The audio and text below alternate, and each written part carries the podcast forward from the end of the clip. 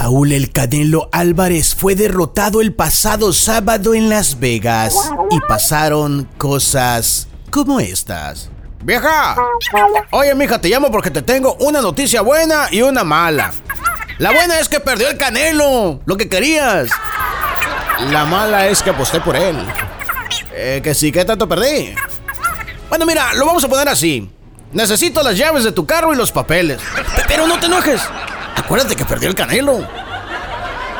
A Saúl el Canelo Álvarez se le plantó un ruso con mayor alcance y precisión y recursos boxísticos que a lo que el Canelo estaba acostumbrado a enfrentar.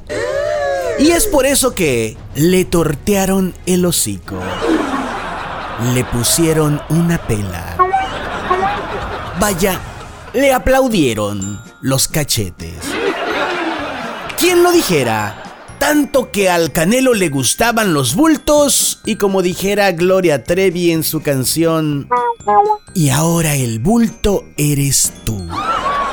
Lo bueno de esta derrota viene para el Canelo, quien dejará por fin de cuidar lo estético del récord de su carrera y en su último tramo de esta deberá recuperar el hambre y buscar, ahora sí, la gloria en peleas memorables. Ese es el Canelo Álvarez que todos queremos ver. Vamos a ver cuál es el Canelo que Saúl Álvarez nos vaya a querer mostrar.